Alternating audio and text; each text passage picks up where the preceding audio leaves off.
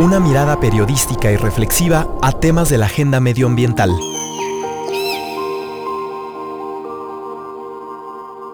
Resistierra.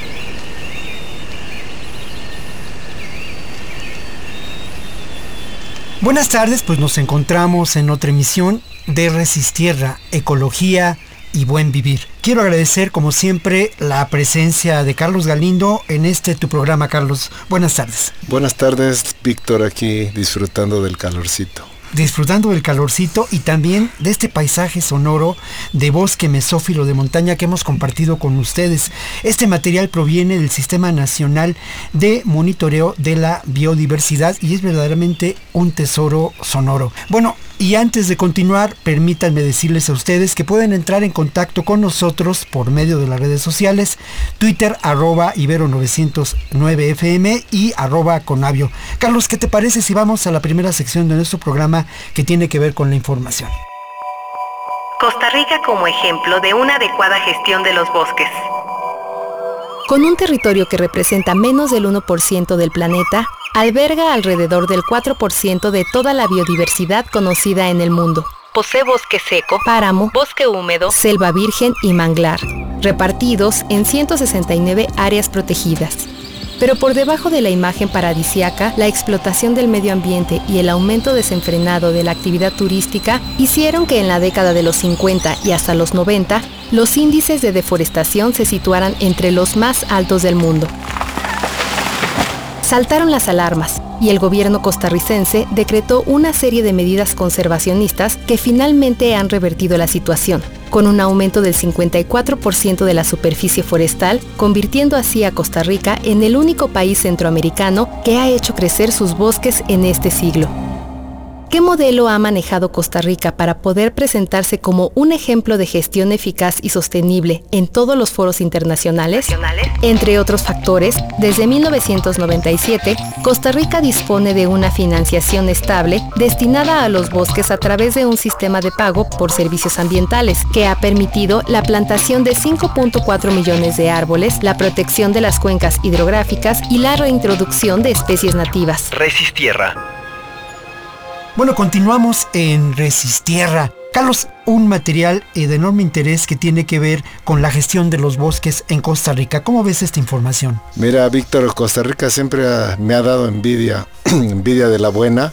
En el 86, que fue mi, primera visita, escuché el radio en el taxi y estaban describiendo la composición de los bosques del Parque Nacional Braulio Carrillo. Fui a visitar el parque y me encontré a unos jóvenes voluntarios, pero voluntarios de odontología, de medicina, de ingeniería, no eran biólogos y estaban ahí para apoyar a los turistas. A la fecha tampoco lo he visto aquí en México. ¿Qué hace falta para generar esta gestión de los bosques afortunada, provechosa, vinculada con lo que podemos considerar el bienestar humano y el, y el crecimiento, el desarrollo sustentable? Pues yo creo que falta mucha educación y conciencia. Es realmente, eh, lo está haciendo Costa Rica, un país pequeño que tiene el tamaño de Chiapas o Campeche, y realmente aquí podríamos hacerlo, pero nos falta estar más comprometidos con la educación, la educación ambiental y con la conciencia. Precisamente de eso vamos a hablar en la entrevista que tenemos programada para hoy. Compartimos estos micrófonos con la doctora María del Coro Arismendi. Ella es investigadora de, eh, perdón, ella trabaja en la Secretaría de Desarrollo Institucional de la UNAM y el tema con del que vamos a conversar, mi querido Carlos, con, con, con Coro Arismendi, es la Agenda Ambiental 2018, que es un diagnóstico y propuestas ni más ni menos que dirigido a los candidatos eh, pues a la presidencia de este país. Coro, bienvenida. Buenos, buenas tardes, muchas gracias por invitarme al programa. Bienvenida, Coro. Gracias, Carlos. Bueno, pues la primera pregunta, Coro, es ¿qué importancia tiene el que un grupo de académicos de alto nivel de este país, eh, especialistas en el tema del medio ambiente, elaboren esta agenda. ¿Quiénes son esos especialistas y la importancia que tiene que de esta forma se interpele a los políticos? Mira, este documento, la Agenda Ambiental 2018, es un documento que se hizo eh, pues cerca de 50 académicos de alto nivel, como tú dices, no nada más de la UNAM, sí es básicamente de la UNAM, pero hay, hay académicos de la UAM, hay académicos del Poli, hay académicos de, que trabajan en organizaciones de la sociedad civil. Y entre todos hicimos un diagnóstico primero del estado de conservación o de deterioro de uso de los sistemas y después propuestas para para ser muy concretos y tratar de incidir en las agendas gubernamentales futuras de este país. Esto se hizo en un seminario que se llama Seminario Universidad, Sociedad, Medio Ambiente e Instituciones que coordina la doctora Leticia Merino en la UNAM. Veo, que hay participantes con mucha experiencia que han tenido cargos administrativos y bueno, lo que yo veo con este tipo de agendas es que pues le están haciendo la tarea ¿no? a, a los candidatos. Eso es precisamente lo que intentábamos, hacer un documento donde se hiciera como un diagnóstico breve, ¿no? Nunca, en ninguno de los capítulos es de más de dos hojas y después del diagnóstico vienen las propuestas. ¿Qué creemos nosotros que se debe de hacer para mejorar el medio ambiente, para hacer sustentable nuestra vida en este país? Para tener mejor uso de la energía, mejor uso del agua, de incluso de las ciudades. ¿no? Y entonces este documento es, está siendo presentado a los candidatos a la gobernatura, a la presidencia del país y también a, las, a los candidatos a la Ciudad de México, porque hay un capítulo grande que se llama Ciudades, en donde analizamos pues, lo que a nosotros pensamos que es la problemática de las grandes ciudades de México. ¿Qué respuesta han tenido este grupo tan importante de académicos? Eh, por parte de esta clase política? Pues mira, nosotros pensábamos que todos nos iban a querer preguntar, porque como bien dijo Carlos, es como hacerles la tarea, está muy clarito, muy, muy resumido, no tienen que leer mucho, pero en realidad no hemos tenido esa respuesta. Algunos grupos, algunos partidos se nos han acercado, hemos platicado con los gabinetes propuestos de algunos grupos en la ciudad también algunos candidatos se nos han acercado, otros no hemos tenido respuesta. Yo esperaba mucho más, yo personalmente esperaba mucho más, creo que compañeros del grupo también como que pudiera ser algo tomado más en serio y más para entrar en sus agendas políticas, ¿no? En la parte ambiental hay muchos elementos ya listos, ¿no? Está también la Estrategia Nacional de Biodiversidad, están todos estos elementos que no tienen que empezar y sin embargo, pues no se mencionan, no se le está poniendo atención. Exacto, todo eso está listo para que se use. Pero al final de cuentas se suma y se suma con ideas, se suma con reflexión y algo muy importante, ¿eh? no solamente se hace el diagnóstico, sino se, que sino se plantean propuestas. Pero vamos a continuar con esta entrevista con la doctora Coro Arismendi después de esta pequeña pausa. Y vamos a compartir con ustedes esta estupenda rola que se llama Madre Tierra y que le interprete el grupo Macaco. Decir que somos parte de las raíces de, donde nacemos, ¿verdad? Entonces pensando en esto se nos ocurre una canción. Qué difícil cantarle a tierra madre que nos aguanta y nos vio crecer. Y a los padres de tus padres y a tus hijos los que vendrán después. Si la miras como a tu mamá, quizás nos cambie la mirada y actuemos como el que defiende a los suyos y a los que vienen con él.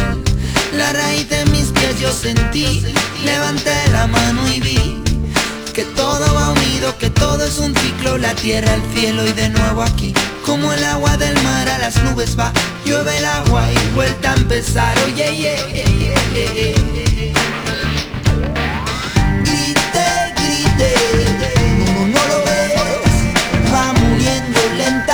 lentamente mamá tierra mother Grite, grite, no, lo ves. Va muriendo lentamente mamá tierra mother No se trata de romper ventanas Ni farolas ni de cara Mejor romper conciencias equivocadas Oye nos enseñó ni a ti ni a mí. Nadie nos explicó ni a ti ni a mí. Mejor aprender que corra la voz y quizás conseguir Bombeando tierra madre dice.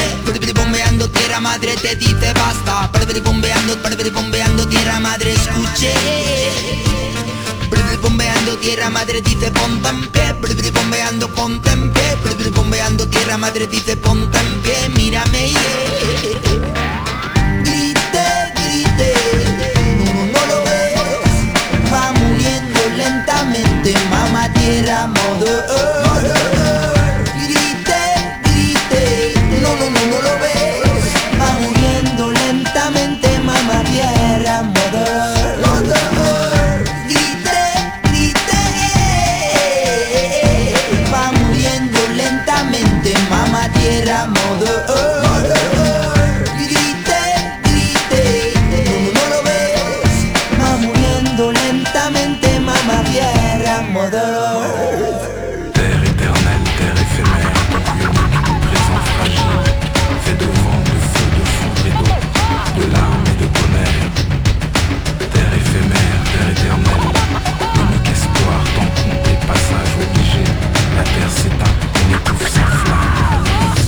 mamá reclamó, se la paga la llamó. Y esto no es de hoy, ya tiempos atrás voy hoy. Tigre décadas degradando, ya mamá reclamó. Se la paga la llamó. Se la venden hoy, de lo que fue a lo que soy. Siempre magnifican sus latidos voy. Llaman, llaman, mamá tierra llaman. Ya que las manejan sin plan. Demasiadas caban, otras secan, luego frutos no dan. Llaman, llaman, mamá tierra llaman. Hoy dos sordos les hace el man. Miradas se tapan, contaminan hasta que eliminan.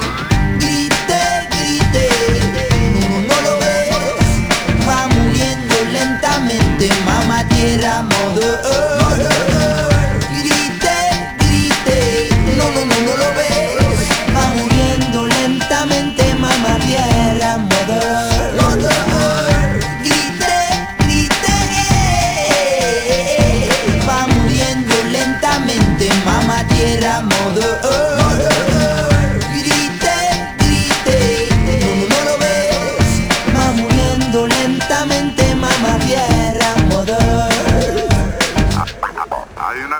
vamos a continuar con la entrevista que estamos realizando con Cora Arismendi sobre la Agenda Ambiental 2018, diagnóstico y propuestas. Y bueno, una parte que es muy importante tiene que ver con las propuestas. Yo sé que es difícil, Coro, pero al final de cuentas tú eres parte integral como lo son todos los científicos que participaron en la, en la elaboración de esta agenda.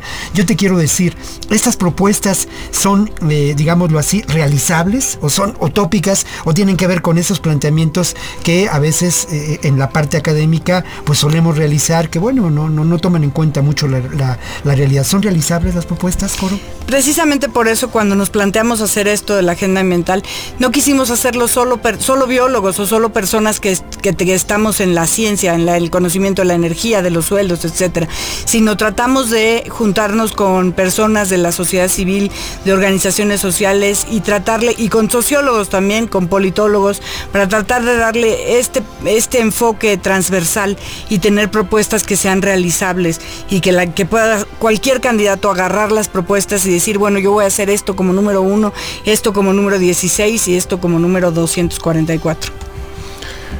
Este, mira, durante esta serie de programas hemos estado hablando sobre eh, los factores que deterioran a la biodiversidad y que llevan a la extinción de especies. Y una de las cosas que veo aquí, pues es que están eh, directamente entrando a ciertos factores, como estoy viendo lo de la sobrepesca, ¿no? Y, y las recomendaciones de crear este, pues estas zonas de no pesca, estas reservas que realmente benefician tanto a la gente local como a los pescadores, como a todo el mundo. Y, y tenemos el caso de Cabo Pulmo, ¿no? que debería haber muchos Cabo Pulmos en cada estado del país. Así es. Entonces, este, sí veo aquí varios puntos de los que hemos platicado, este, ya con propuestas concretas. Eh, ¿En dónde se puede consultar eh, la agenda? ¿Está puesta en internet en algún lado? Está puesta en la página, en la UNAM, en la página del seminario, que el seminario se llama Universidad, Sociedad, Medio Ambiente e Instituciones, SUSMAI. Ahí está en susmai.unam. y es la Agenda Ambiental 2018, 2018. diagnósticos y propuestas de, de la UNAM. de la UNAM. Eh, hemos visto en este proceso, en esta contienda electoral, que diferentes organizaciones, eh, grupos académicos han intentado interpelar a los candidatos presidenciales, convocándolos a distintos foros. Yo, Coro, quisiera que desde la perspectiva de, de tu trabajo como científica, de tu trabajo como profesora universitaria, obviamente, perdonen, ¿eh? pero de, de mexicana, que nos ha tocado vivir diferentes procesos electorales, yo quisiera que nos hablaras de la relevancia que tiene el que precisamente eh, interpelemos de este modo a, los candidatos, que no, que no basta con que escuchemos sus, sus posiciones, sus posturas, con los debates, sino que interpelemos. ¿Qué tan importante es que el pensamiento científico interpele a los candidatos? Pues yo creo que es muy importante, yo creo que es la primera vez que pasa, por lo menos de manera tan organizada y lo hemos hecho nosotros y otros grupos dentro en México. Tratar de, de decirles, basta de no tomar en cuenta el medio ambiente, basta de no tomar en cuenta la sostenibilidad para, para el crecimiento de este país. Sí tenemos que analizar la economía, tenemos que ana- analizar todos los otros temas que son muy problemáticos, pero si no tomamos en cuenta el medio ambiente, de todas maneras todo lo demás no va a servir para nada y no vamos a poder vivir en este país en un tiempo corto. Tenemos que tomarlo en serio, como decía Carlos, en Costa Rica lo han tomado muy en serio y han educado mucho a la gente que vive en Costa Rica y todos quieren sus bosques, todos los protegen. Si no queremos nuestro medio ambiente, difícilmente vamos a tener sostenibilidad y vamos a poder vivir. Y lo digo en serio, tenemos temas tan problemáticos como el agua, que sin agua no podemos vivir nadie, como los mares, como la pesca, como lo que comemos. La seguridad alimentaria de este país está en riesgo si no tomamos en cuenta el medio ambiente, lo queremos y lo protegemos. Bueno, y también yo les quiero decir que este material, esta Agenda Ambiental 2018, tiene una parte fundamental de diagnóstico para todos aquellos que estén interesados en conocer cuál es la realidad del medio ambiente, cuál es la realidad de nuestro país en estos temas. De verdad, consúltela. Se puede consultar Coro en, en internet, ¿es- así. Se puede consultar en internet, se pueden acercar a, a la UNAM, si me escriben yo les puedo, los puedo direccionar, les puedo dar una copia, coro.unam.mx es mi correo. no tiene desperdicio, ¿eh? es tan puntual el diagnóstico que de verdad, y las propuestas también a mí me parecen eh, eh, eso, realizables. Y bueno, vamos a continuar con un paisaje sonoro, pero antes de ello yo les quiero recordar nuestras redes de contacto, Twitter arroba Ibero 909 FM y arroba Conavio. Carlos, si te parece, vamos a continuar con un paisaje sonoro de animales que viven en los matorrales de México.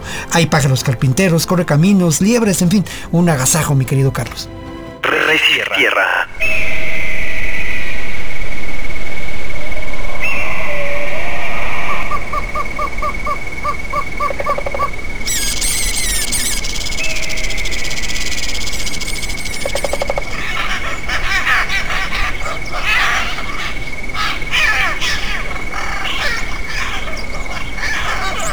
Vamos a continuar con la entrevista que estamos realizando con Coro Arismendi.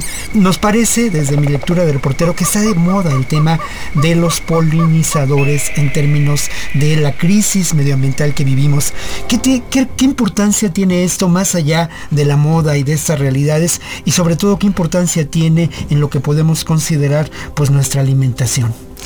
Bueno, es que creo que la moda de los polinizadores viene de una desgracia terrible, que es la, muchos de los cultivos que nosotros nos comemos, muchos de los frutos, de las semillas que comemos, bien, se producen gracias a que un animal llevó a cabo la reproducción sexual de la planta. La planta no se puede mover, entonces para llevar sus células masculinas de la, de la parte masculina a la femenina necesita alguien que le ayude, un polinizador. Entonces, muchos de los cultivos que nos comemos requieren ese polinizador. El tomate verde, el jitomate, el chile. Y resulta que las abejas son parte importante de esto, de este grupo de polinizadores y se envenenan cuando nosotros le echamos eh, pesticidas o herbicidas a los cultivos para tratar de mantenerlos limpios. Y hemos perdido grandes cantidades de abejas, tanto en números de individuos como en especies, porque se envenenan. Entonces, cuando se envenenan nos quedamos sin polinizadores y entonces empieza la crisis, porque ¿cómo producimos almendras si ya no hay abejas? Necesitamos hacer polinización a mano, eso es muy caro. Es, todos estos problemas se han dado en Estados Unidos en la década de los 70s, 80s, por ahí, y, a- y suscitaron tantos problemas que empezaron a poner de moda esto de la crisis alimentaria, hasta que llegó a la parte mundial y entonces ya todo el mundo captó que si nos quedamos sin polinizadores, nos vamos a quedar sin, sin frutos y sin muchas semillas y cosas más ricas e importantes, sin tequila, por ejemplo, sin cacao, sin vainilla. Pero a mí me parece que estamos como en una segunda vuelta de, de la situación que vivimos en los 60 con, la, con el libro de Raquel Carson de Primavera Silenciosa, en donde el problema era el DDT. En los últimos 15 años, el aumento de insecticidas, de herbicidas eh, que se están produciendo y que se están utilizando y que no se monitorean, ¿no? Ese es uno de los, no hay un diagnóstico en México de la contaminación del suelo, la contaminación del agua. Y todo esto le pega a nuestros alimentos directamente o a través de pues la disminución de especies tan importantes que polinizan a las plantas. Es, eh, es, algo que nos debe preocupar mucho. Aquí nos gusta pensar en términos de lo que podemos considerar políticas públicas, ¿no? Entonces, por una parte, esto está muy bien. ¿Qué políticas públicas podrían, podrían realizarse? Pero también nos gusta pensar en cómo nos hacemos cargo nosotros, los que estamos y habitamos en esta tierra, en esta ciudad. ¿Qué podemos hacer nosotros para evitar este grave problema pues, de, de, de la contaminación y de la pérdida de polinizadores? Bueno, primero que nada, no hay que usar insecticidas ni herbicidas en nuestra casa. No pasa nada si hay unos bichitos en la casa, no pasa nada. No se los van a comer, nada va a pasar con ustedes. Y así podemos contribuir a no envenenar a las abejas, a las mariposas. Pero también muchas veces me han preguntado, ¿se envenenan los colibríes? Pues sí, se envenenan los colibríes, lo que pasa es que son más grandes que las abejas y tardan más en envenenarse. Pero como decía Carlos, también nos envenenamos nosotros, ¿eh? Lo que pasa es que somos más grandes que los colibríes, que los murciélagos y que las abejas. Entonces nos tardamos más, pero lo vamos acumulando. El DDT se prohibió, pero todos los demás insecticidas que se usan, nadie sabe ni cuánto le ponen, ni cuánto se utiliza, nada. En México se necesita desde el diagnóstico, de ahí en adelante. Y luego, claro, regularlo con la agricultura intensiva, pues en esta cada vez más y más herbicidas y insecticidas. Eso está mal, tenemos que regresar a nuestras raíces, lo siento. Los cultivos eh, rotativos, el control biológico de plagas, hay muchas propuestas que pueden ayudar a los polinizadores. No es así ni tan caro ni tan difícil. Claro, y es parte de políticas públicas. Bueno, es parte de políticas públicas, pero también es parte de las acciones que tenemos que hacer los individuos diariamente. Si tú estás alimentándote de de frutas, de verduras, de alimentos producidos con fertilizantes, con insecticidas, estás eh, participando tres veces al día en la producción de estos tóxicos que te están pegando tu salud, después te sale más caro el médico que la comida orgánica. Entonces yo creo que también a nivel individual tenemos que reflexionar y aunque nos cueste ahorita un poco más caro, estamos ahorrando en términos de visitas al médico. Hemos insistido mucho en que precisamente si queremos conservar el medio ambiente, si queremos, si queremos apostar a un futuro distinto, tenemos que generar un cambio cultural. Y parte de ese cambio cultural, mi querida Coro Arismendi, es el trabajo en la educación, el trabajo pedagógico, la, la gestación de materiales tan importantes como esta Agenda Ambiental 2018. ¿Qué importa que no la lean los políticos? Eh? La leemos muchos otros. Coro, muchas gracias por habernos acompañado. De verdad que ha sido un placer y mi agradecimiento personal y emotivo y de corazón para los científicos que elaboraron este proyecto. Muchas, muchas gracias. Muchas, Muchas gracias. gracias. Muchas gracias a ustedes por invitarme. Un, todo un gusto platicar con ustedes. Carlos, antes de que nos despidamos y antes de la conclusión, yo quiero agradecer a Alonso Yades que ha estado con nosotros en la grabación de Resistiera. Muchas gracias, Alonso. Sabemos que buscas nuevos horizontes, la mejor de las suertes y damos la bienvenida a Pepe Macías por parte de la Fonoteca Nacional, que es, estará en la realización de este programa. Carlos, una conclusión muy breve, casi en cuatro palabras, como decía el maestro Fernando Marcos, ¿no? Bueno, pues que ojalá que todos, todos leamos la Agenda Ambiental 2018 que está disponible y que, y que sigamos la- las propuestas que tiene, aunque sea como individuos y no como políticas públicas. y no como políticas públicas. Bueno, nos despedimos con nuestra sección de futuros posibles. Hasta la próxima ocasión, muchas gracias por acompañarnos aquí en Resistir. 2018, año de elecciones. Desde un país convulso se nos pide poner un papelito con algunos nombres y desear que todo vaya mejor. Y sí, es nuestro derecho y deber el voto, pero no basta. Cada decisión personal de consumo implica un cambio sobre el planeta. Sobre los otros y lo que está disponible para los demás. Asistamos a votar, pero que haya un cambio aún mucho más profundo. Organicémonos con quienes están a nuestro alrededor y decidamos desde la discusión colectiva y organizada sobre las formas en que disponemos de los recursos, con una mirada ecológica, donde el mundo deje de ser un instrumento de explotación y asumamos la responsabilidad de nuestras acciones sobre todas las vidas existentes. Futuro posible. Organización colectiva para el bien común. Tomando responsabilidad por el mundo que habitamos.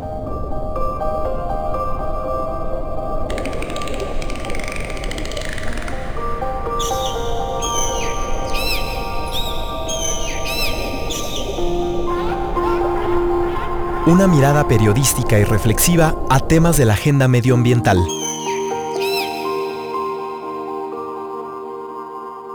Resistierra